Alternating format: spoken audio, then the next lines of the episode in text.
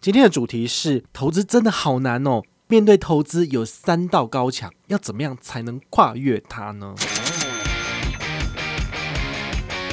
进出时机有解吗？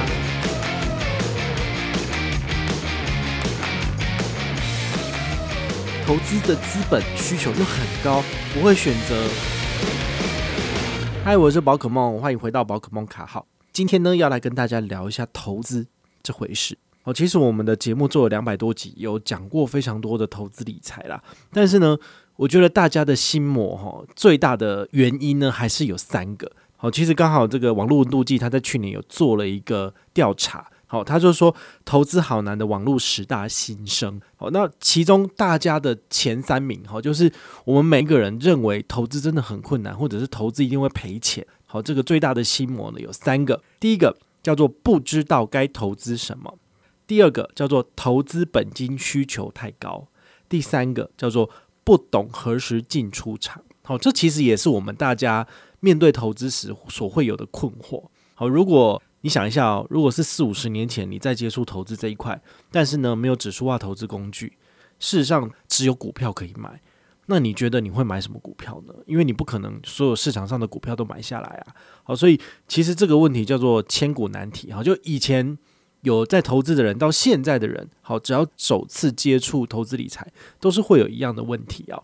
那我们今天呢，就是来跟大家就是见招拆招，就是一个一个的讲解给你听。好，所以今天这一集呢，不会非常的困难，但是呢，它也稍微统整一下我们之前所分享过的诸多知识，能够让大家有一个比较完整性的学习。如果你还没有跨进去投资理财这一块，那么希望这一集节目能够帮助你。如果你已经跨越了投资理财的这个门槛，已经在投资了，你也可以借由这一集节目来去思考一下，你当初投资的初衷是对的吗？还是你一开始想要好好的规划要退休理财，但是到后来就只是在玩股票了？好，这也是一个你可以就是冷静制造，重新来就是审视一下自己。好，第一个不知道该买什么，要挑什么标的好。我不知道大家有没有这样子的想法哦，就是你在网络上看很多人分享，比如说有些存股的老师啊，甚至那些诈骗集团，他们就是要针对这个问题来做解答。为什么？因为你不知道买什么，所以他就随便丢一个标的给你，那你就买了。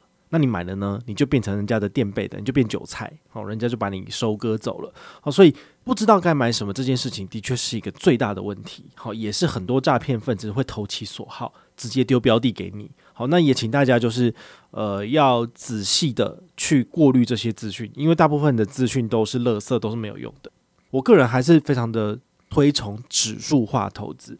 指数化投资就是把整个篮子都买下来，好，不是鸡蛋都放在同一个篮子，而是所有的鸡蛋、所有的篮子，通通都是你的投资标的。好，那你买全市场的指数型 ETF，其实基本上就是比较安全，而且万无一失。也不能够说真的万无一失啊，就是如果股灾来了，那其实同涨同跌，就是大家一起跌，只是你不会跌得特别深。好，如果你有注意最近的台股跟美股，你有发现其实这两天其实都狂跌。好，那如果你是买什么航运股的，那你就是又很惨了，又被套牢还是怎么样，卖都卖不掉。对，这没办法。好，因为航运股像这种股票类别，它其实是风险相当高的。但如果你购买的是零零五零。好，你可能只是一百三十四块变到一百三十一块，就是降三块而已，没有差很多。那全市场指数型 ETF 到底要选哪些呢？在台湾的部分，最指标型的就是零零五零。那你有没有发觉哦？就是最近有一个趋势，就是各家的投信业者，他们疯狂的在发行所谓的 ETF，什么 ESG 哈，这种环境永续环境型的 ETF，或者是什么电动车 ETF。或者是干净能源 ETF，你应该有听过很多这种介绍，或者什么越南 ETF 之类的，这些东西是什么？你想想看哦，五年前、十年前 ETF 还不盛行的时候，它叫什么？它叫做越南基金，它叫做永续能源基金，有听过吗？这只是基金业者重新用一个名字做包装而已，这都是行销话术，好吗？他们。光是贩售基金，或者是贩售这种所谓的特定指向型的 ETF，它所收取的交易手续费，好百分之零点零几好了，或者是百分之零点几，甚至有一趴两趴的，这些就可以光他们吃穿很长一段时间了。对于我们消费者来讲，买这些产品其实都偏了。好，它都不见得会是一个呃很聪明的决策。如果你是指数化投资的部分，好，那你如果想要玩的是呃某些面向，好，比如说你看好的是中国未来的发展，可是最近不是也是一堆倒债嘛，就是那个房地产的问题，好，恒大，对啊，所以我觉得各个区域的这些投资状况其实都是非常的不明朗，而且你如果有预知未来的这个能力。你其实不需要就是买全市场指数型的 ETF，你就重压个股就好了。你重压个股，然后等到那个时间点来，你就收割，你不是赚死了吗？但是我们每一个人都没有办法做到这件事情，你没有办法长久的去预测未来的市场，并且持续的获利。你可能可以获利个一次两次，但是你不可能十几二十年都持续的获利，这太困难了。好，所以我觉得对于我们一般人而言的话，比较简单的做法，其实就是全市场指数型的 ETF。最无脑、最放心，然后你也可以真正的去做你想做的事情。投资的事情就交给他们去做，就是交给整个市场。好，这是最简单的。台股你可以选择零零五零，然后那些其他奇怪的投信所发行的 ETF，这个我很少介绍。我很少介绍原因是它跟我的投资理念是相违背的。好，那我现在也直接讲哦，就是如果未来有投信业者找我的话呢，那我可能会讲一下，但是我不会一直推。好，那就是为了赚钱。不过呢，这种东西其实我是比较少买的。我大部分的资产还是都放在这种全市场指数型的 ETF 里面。好，那美股的话，你可以买哪些？比如说 VT、VTI、SPY、QQQ。好，像这些，其实我们在之前的节目里面都有针对单一商品做过介绍。那你去挑这些商品，其实基本上就是最万无一失、最简单的。好，所以听我的东西听久了，你就会觉得好像投资真的没有什么好讲，就很无聊啊。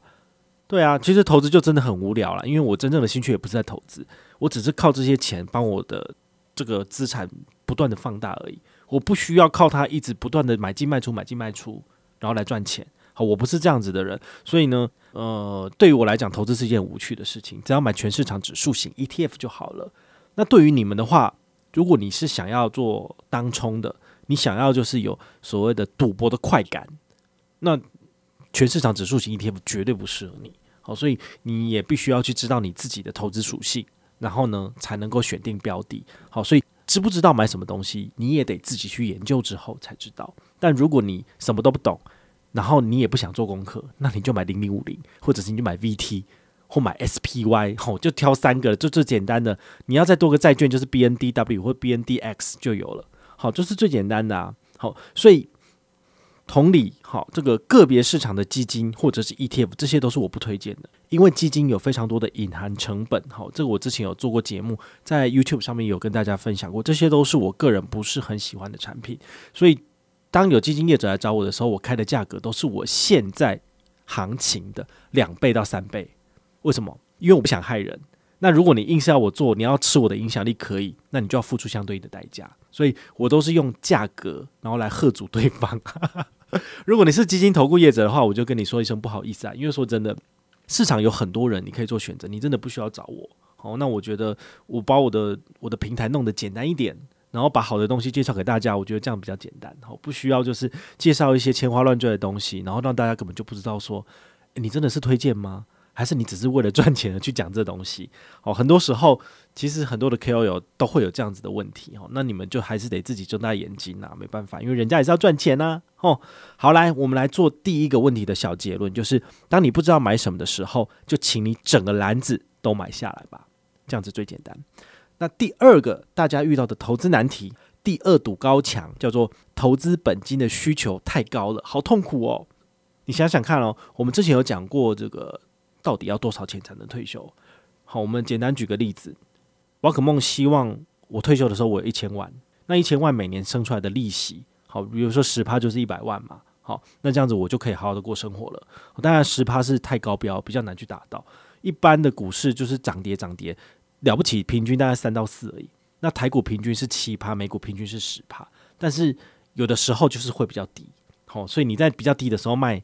卖你的股票，然后换成现金的话，其实你的本金就会减损的比较多哦，这是没办法的事情。好，所以呢，我要在我退休的时候存到一千万。我现在三十六岁，我要在六十六岁退休，我是不是有三十年的时间可以准备一千万？那一千万除以三十是多少？叮咚！如果你有心算的话呢，答案就是三十三万。我必须要在一年存三十三万，我在三十三年后才能够存到一千万。这是有可能的吗？如果我的薪水只有五十万的话，我怎么可能存三十三万？我只要靠十八万就可以过生活嘛？对不对？就干脆就是吃土就好了嘛。好，所以我做不到，别人也做不到，没有人可以做到了。一年存三十三万，除非你的年收大概是两百、三百，那么存呃三十、五十、七十才比较有可能。好，所以呢，我做不到的事情，我觉得一般人大概也做不到了。到底怎样才能够存到一千万的退休呢？这就是这一题的问题。你投资的本金需求那么高，根本就存不到啊。对，你就干脆就放弃了。好，那我们会在结论的地方呢，今天最后的部分，我会再跟大家讲解，其实还是有解套的方式。好，那我们先不管我们最后的结果是我们要一千万，我们讲比较粗浅的，就是你一个月一百块投资可不可以？有啊，其实真的有这种产品诶、好，这个产品呢，就是永丰金证券的封存股。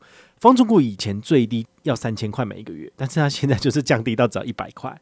所以呢，我我觉得这个产品是很适合，就是办家家酒。好，就小朋友呢，你如果想要存一百块，一个月存一百，一年存一千二，试一下手感的，我觉得可以。但是呢，这个东西对你最后的退休是一点帮助都没有的。就是 no help 哦，其实早期大概三四年前的时候，就有一些基金业者推出一千块也能投资基金哦。那时候我就在笑啊，到底你一千块你要存多久才能退休啊？根本就不可能嘛！你那一千块里面说不定有五块到十块都是被基金业者拿走了，你怎么可能存得下钱？你这样子每年就是零点五趴到一趴一直被折损折损折损，你到最后你的本金就会损失非常的多。对啊，所以我觉得这种做法其实是呃给大家试水温玩玩看的。好，但是呢，如果你真的一个月连一千块都凑不出来，你一定要一百块投资，可不可以？可以。永丰金证券的丰存股，让你最低一百块，最高一万块以内都是一块钱的手续费。那超过一万块以上的话呢，它的手续费率好像只有一到两折的样子。好，那再多的话，它就必须要按照他们规则来做收费这样子。好，所以这个产品我是觉得可以。好，你一个月一百块。对你来讲应该不会很困难吧？这投资门槛够低了。那如果你的投资门槛还可以再出多一点的，我会建议你另外一个产品，好，叫做星光证券。星光证券它目前没有定期定额的功能，不过呢，你可以实行所谓的定额不定期。这个意思是说，二八折，如果你要最低手续费一块钱，盘中零股交易一块钱，那么你可以除一下一除以百分之零点一四二五。然后再乘以零点二八，算出来的数字叫做二五零六。好，所以等于是你每一次的交易金额在两千五左右，都是只会收取一块钱。好，那我觉得两千五这个数字明显合理不少嘛。就是很多人在投资股票的时候，你可能定期定额一个月就三千块钱，但是如果你使用定期不定额，定期不定额的好处是，当你看到市场相对低点的时候，你就一次塞个两千五进去投资，那你买到的都是相对低点。我觉得这就是一个不错的操作手法。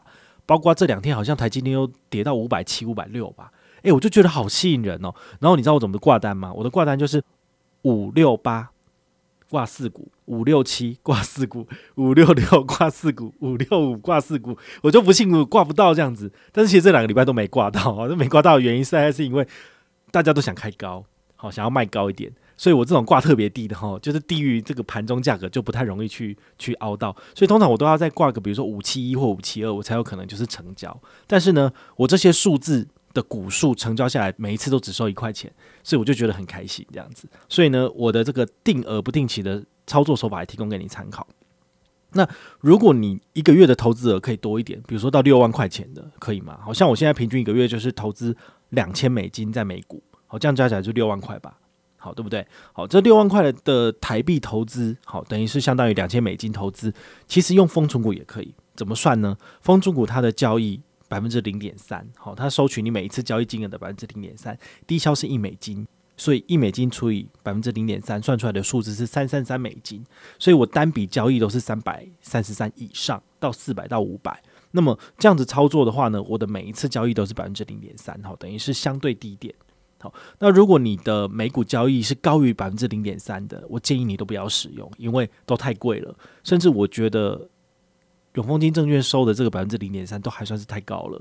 但是它目前还没有建立起这种所谓的呃使用的基本群众，所以它不太可能就是再降低成本，因为它是要赚钱的。哦，它真的很赚钱。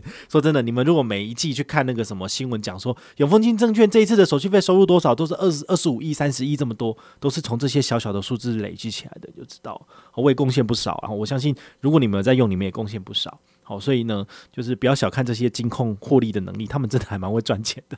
好，所以我希望说，他们赚钱之余，也要回馈我们消费者，就是手续费率更低，当然是最好。那我也会很诚实的跟大家讲，就是如果将来有某些券商或者是某些金控，他们推出百分之零点二或零点一的，有比永丰金证券更优渥的，我一定马上跟大家分享，因为毕竟零点三我觉得很有竞争力了。比如说像国泰世华。银行他们的国泰证券有推出美股嘛？它的美股交易的话也是百分之零点三哦，但是呢，它的低消是四美金，所以算出来的话呢，是每一笔交易要投一三三三美金，你才能够就是最低成本。那一三三三美金跟三三三美金中间差了一千块美金，就差三万块台币，你会用哪一个投资？就还是用卡塔户型，也是知道用永丰金啊，永丰金比比较便宜嘛，它的门槛比较低哈，它可能不是最便宜的，但是它基本上就是相对低点的便宜，然后它的门槛又最低，所以这也是我比较推荐的。好，所以投资真的需要很高的门槛吗？其实不用啊，你一百块可以投资，你高的话，你最多六万块、七万块、十万块、二十万也是可以投资。好，所以这一点的话呢，其实国内的业者他们已经把投资门槛降到非常低了。哦，你甚至一个月两千，一个月三千，可不可以？可以，其实封存股都可以做到。哦，所以呢，这种懒人投资法，每个月定期定额扣款的投资法，在基金里面已经不流行嘛。但是呢，在 ETF 在存股的这个概念里面呢，已经开始风行了。包括封存股就做得很好。好，所以这是提供给大家参考。那第三堵高墙叫做什么？不懂何时进出场啊？哎呀，真的很难呢。好，大家都。都不是高手啊，就是怎么可能有人就是今天早上开盘我就预知九点五十八分台积电最高，我先卖，然后呢开始跌，跌到下午就是十二点二十九分收盘前，哇，最低我又可以买了，这让我扣零这款代机，我扣零嘛，没有一个人是懂何时进出，像我刚刚不是很白痴的那个下单方式吗？五六七五六八五六九五六五六四这样子下单，你觉得我是一个懂择时进出的人吧？我当然不懂啊。好，但是呢，我我我觉得啦，就是我们不懂择时进出，我们就不要给碰红，我们就单纯的接受这是我们的这个不懂的地方嘛。那没有关系，我们只要就是不择时进出，然后呢，长期的参与股市的经济成长，其实你也是可以拿到很好的获利，甚至你还比那些老师、那些股市名嘴赚的还多。因为他们常常进出，他们一方面有手续费成本，然后还要这个正交税百分之零点三是一定要交给政府的。他光是这些税率的部分，这些呃，他所要付出去的手续费负担，大概就比你赚的还要多了。好，所以我个人是觉得，你不需要常常的进出，你也不需要就是一定要懂当冲，一定要去干嘛干嘛。你只要长期的参与股市，其实你也可以拿到不错的报酬。好，就像台股平均报酬七趴。去年台股平均报酬是二十九趴，哈，真 的太夸张了，就是多了好几倍。所以我去年二月开始投零零五零，然后只买三千块哦，买到年底真的就是二十九趴的报酬率。好，那今年的话再低一点，没有到那么高，不过也有就是十五十六趴。哦，所以这个数字其实就是可以给大家一个参考，不见得代表未来大家一定可以拿到这样子的绩效。但是如果你是用定期定额的方式操作，我个人觉得你的报酬率其实不会低于其他人。相比之下，那些一天到晚杀进杀出的，他负担了多大的心理压力？他晚上可以睡得很好吗？我觉得他晚上都大概睡不好了。今年今天赔了二三十万，明天就是想办法要赚回来啊！怎么可能晚上可以好好睡？对不对？七八点就起床在那边研究股市，甚至晚上都是不睡觉在看书的，或者是看那些财经节目。那些财经节目真的是会害死人哦！我真的觉得你们如果有聪明一点的话，就是那些东西都不要看，因为那些东西其实对你一点帮助都没有。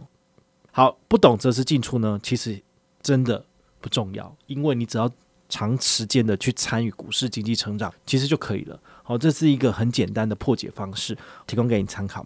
小结论：如果你是存股一族的话，根本不需要择时进出，你只要持续的买进就可以了。那卖出的时机点是什么？卖出的时机点很简单，就是当你要退休的时候，当你要用钱的时候，然后以小部分、小部分比例来卖出。好，那其实网络上也有很多人在针对说，到底在哪一个时机点把你的资产分批卖出比较有帮助？好，是在股市上涨的时候卖呢，还是在股市下跌的时候卖呢？好，这个是蛮有趣的，你也可以参考一些，比如说绿角的文章，它其实都有针对这种过去的数字，然后简单的去测试给你看。好，那我个人是觉得船到桥头自然直。好，我如果我遇到的是。股市大萧条的时候，我是不是可以砍等内斗一点？我少画一点，我少提一点，然后等到股市开始涨的时候，然后我再按照正常的比例来提钱，可不可以？好，如果我要这样做的话，我的前提就是我的本要够厚，然后另外一个前提是我的物欲没有那么多。好，如果我的物欲依然没有因为，比如说我赚大钱，或者是我有了这一笔钱之后，我就随便花的话，其实基本上我觉得应该是够用的。好，所以这个也是提供给大家参考，不是说财富自由就是可以想吃什么就吃什么，想喝什么就喝什么，不对，而是照着你现在的生活步调去走，这样子才对。好，那我们最后的结论呢，我们也要来。跟大家解答刚刚稍早说的，好，就是你如果要以一千万来存退休的话呢，一年存三十三万，你要存三十年，怎么可能？那有没有什么解套的方式呢？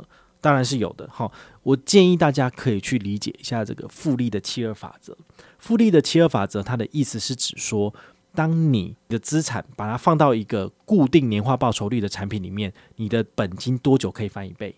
比如说。以台股来讲，台股不是七趴的年化报酬率嘛？所以你七十二除以七，算出来数字叫做十，对不对？也就是说，你放在台股的钱，大概十年左右就会翻一倍。你放五万块，十年之后会变十万块。所以呢，如果你放五百万，十年之后就会变一倍嘛，就是一千万。好，所以是用这种方式，呃，可以让你比较轻松的去累积到你的目标。那我们来简单的计算一下哦，就是如果你一年存三万六，好，三万六回推就是一个月存三千块钱。好，如果你只是单纯的放在银行里面的话呢，其实就是三千、三千、三千这样存，其实好像看起来不怎么样。但是如果你是把它投到台股里面去的话呢，好，一个月投三千，一年投三万六，三十年下来的话呢，会变成多少钱呢？加上复利的部分，它可以滚出三百五十二万八千一百九十五元。这个网络上有很多复利的规则，你可以把它套进去，你就知道了。好，所以你一个月存三千块钱，其实三十年之后你就会有三百五十二万。好，这是一个比较平均的数字，当然有可能少一点，有可能多一点。如果平均报酬率比较好，就会再跑多一点，跑到四百多。好，所以呢，如果你要三十年之后拿到一千万的话呢，其实你从现在开始存九千块钱，好，就是三千块钱的三倍嘛，因为三百五十二万的三倍不就一千多了嘛？你只要一个月能够想办法存下一万块钱，好，九千到一万块钱，持之以恒的投资在台股上面，就买零零五零就好，最简单就这样子。那么三十年之后呢，你的本金加利息应该就会滚到超过一千万。好，这其实就是一个很简单的数学问题。你用复利的七二法则去找网络上的关键字去看，或者去看我之前所做过的我们的 Podcast 介绍或者是 YouTube 的影片介绍，其实都是有公式可以去套的。那我觉得这一点对大家来讲，其实就相对的比较轻松一点。一个月存一万块，应该比一个月存三万块还要简单一点吧？你的薪水如果只有三万块，你要怎么存三万块？你跟我讲，那不可能嘛？你要喝西北风吗？好，所以呢，如果你现在还没有办法一个月存到三千块的，请你努力。但是如果你的薪水再往上调了，我也建议你想办法多存一点。像我现在一个月至少存多少？存六万。好，刚刚有讲了，不止六万了，七八万、九十万都有。那我这样做的原因不是因为我在炫富，而是我很希望大家跟我一样财富自由，所以我很努力的在把钱投到市场里面去。越早去做这件事情，透过时间复利的效应，我的钱可以滚得更大。哦，你也知道吗？用这个数字下去看，你如果是一个月存六万块的话呢，就是三千块的二十倍。三千块的二十倍算下来是多少？七千万。所以我在三十年后如果退休，每年都持续存的话，我可以拿到的钱不只是。一千万而已，而是七千万哦。好，所以这个是很夸张的一个数字，所以我就不愁吃穿啦、我以后我也不用录 podcast 啊，就是这样，开玩笑的、好，因为这是我喜欢做的事情，所以我会一直持续的做下去。好，这个无关乎接不接业配，我赚不赚钱。那我也是希望能够把这个很重要的概念，就是介绍给大家。那如果你有任何的问题的话呢，也非常欢迎你，就是在下面抖内的连接呢，把你的问题列上去，五十块不嫌少，三千万不嫌多，好，你都可以来问哦，我会回答你的。我是宝可梦，我们下回再见，拜拜。